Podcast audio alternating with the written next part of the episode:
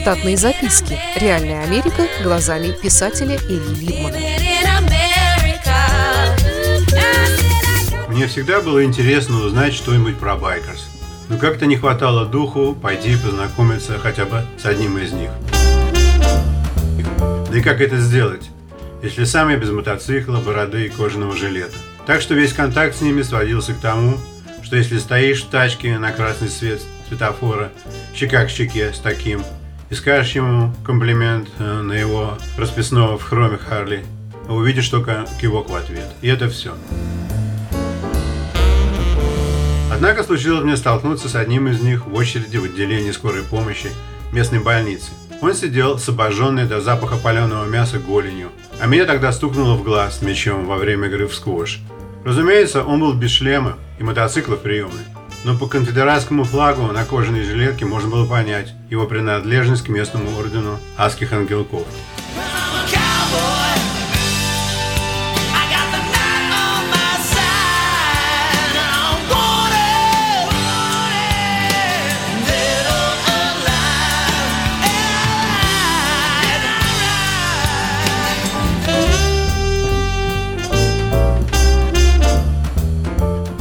Толком не повазарили ни о чем конкретном, кроме как о запахе его горелой голени. Это вроде как расположило нас к продолжению знакомства.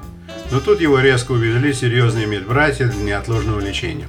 Потом случайно мы столкнулись около байкерского паб Хэнгауда. Я как раз тачку отдал в мойку и находился в бездельном ожидании. Сам бы я в тот паб никогда и не сунулся. Это он мне предложил зайти на пиво вовнутрь. Внутри было довольно много народу для дневного времени в будний день. На меня никто и не глянул, как на живое, что было довольно оскорбительным. Я спросил моего знакомца про его голень, а он меня про мой глаз. Он заказал первый кувшин портера и поднос чесночной соломки. Все байкеры в Штатах довольно похоже выглядят, хотя все равно делятся на два подвида, главный из которых определяется стереотипной внешностью, полноватые, с умеренно длинными волосами, бородами и усами, чаще всего одетые в темные – Неулыбчивые, они похожи на подросших гномов в послерабочие часы. Второй подвид – худоватый мускулистый, с непропорционально телу большими кулаками, которые первыми бросаются в глаза – во время нахождения их на ручках сцепления и газа. Мне на 10 долларов 24-го, Сузи. Ложись на пол, болван. Слышал?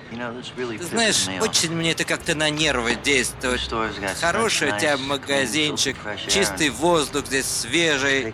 А вот зайдут пара таких гондонов, и сразу вонь поднимается. Я говорю, ложись на пол. А то сейчас башку снесу. Ты знаешь, если бы мне платили по 10 центов за каждый раз, когда мне представляют пистолет к виску, я бы разбогател. Заливай бензину, сколько в бак влезет. Вот это уже хороший бизнес. Эй, мистер, тебя зовут как-нибудь? Зовут Харли. Харли Дэвидсон. По-моему, эти два подвида не слишком общаются друг с другом и ездят отдельными командами, но встречаются в пабах. Сидят, однако, они отдельно. Худые обычно одеваются в более модную одежду и черные футболки с провокационными лозунгами правого толка на них. Худые часто бреют головы и любят демонстрировать их загар, снимая шлемы при любой оказии. Когда с первым кувшином было закончено, я заказал повтор. Оказалось, что моего нового знакомого зовут Скал, что по-русски значит череп. Сразу вспомнил третьегодника Андрюха Черепанова, хрестоматийного дислексика из седьмого класса. Его мы тоже величали черепом. Это нас сблизило. Я поведал ему то немногое, что знал о байкерах в иной части света. Он молчал в ответ на мой рассказ, потому что не слишком верил.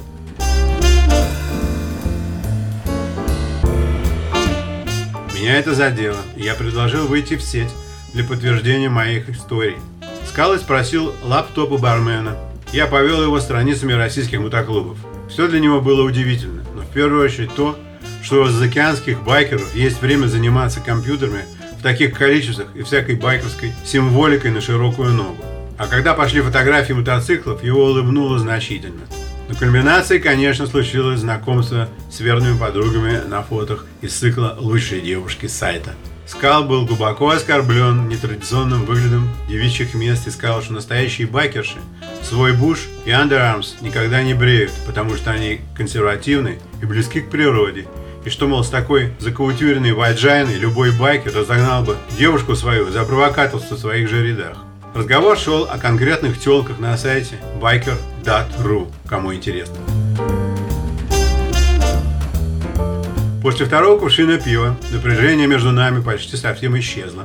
Он стал меня расспрашивать о разном и был очень удивлен, что в России, в городах, люди живут в коммунальных квартирах, но при этом не любовными коммунами, а из-за недостатка отдельного жилья.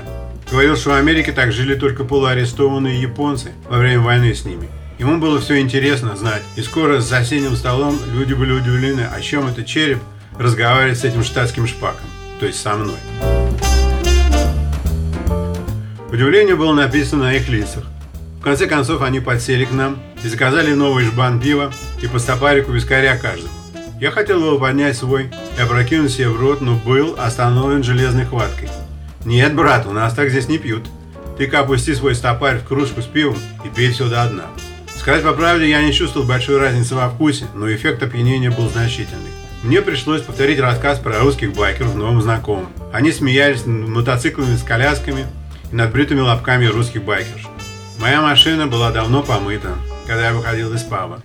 Должно быть, что-то неуверенное было в моей походке, потому что Черп предложил довести меня до дома на своем Харлее, если я, конечно, все еще помню, где живу. Мои домочадцы и соседи по улице были изумлены и напуганы, когда я подъехал к дому с эскортом двух мотоциклов. Без всякого особого приглашения они зашли вместе со мной в дом и уселись за кухонным столом. Я предложил им ирландского кофе. Пока кофе заваривался, Черри посматривал нашего корги Армана. Оказалось, что такой породы собак он никогда раньше и не видел, и не знал, а думал, что если собака без хвоста, то наверняка ее привезли из России. Пользуясь возможностью, я спросил про черных байкеров, которые носятся по скоростным дорогам в развивающихся майках на задних колесах, но был вежливо остановлен, они не байкерс, а motherfuckers. Мне нужна ваша одежда, ботинки и мотоцикл. Ты забыл сказать «пожалуйста». После кофа оба гостя разом встали и сказали, что ВА приходил в ближайшую пятницу вечером на паркинг железнодорожной станции соседского городка. Там будет проходить какое-то байкинг-шоу. Штатные записки. Реальная Америка глазами писателя Ильи Либмана. Читайте книги русского писателя современной Америки Ильи Либмана. В них живо и не скучно описываются нестандартные ситуации, происходившие с бывшими гражданами Советского Союза на фоне американского урбанистического ландшафта. Повести «Алиса» с Райкой, «Второе дыхание», «Время апельсина» и «Малыш 21 века» можно приобрести в интернет-магазине Литрес или на сайте писателя читаливы.ру.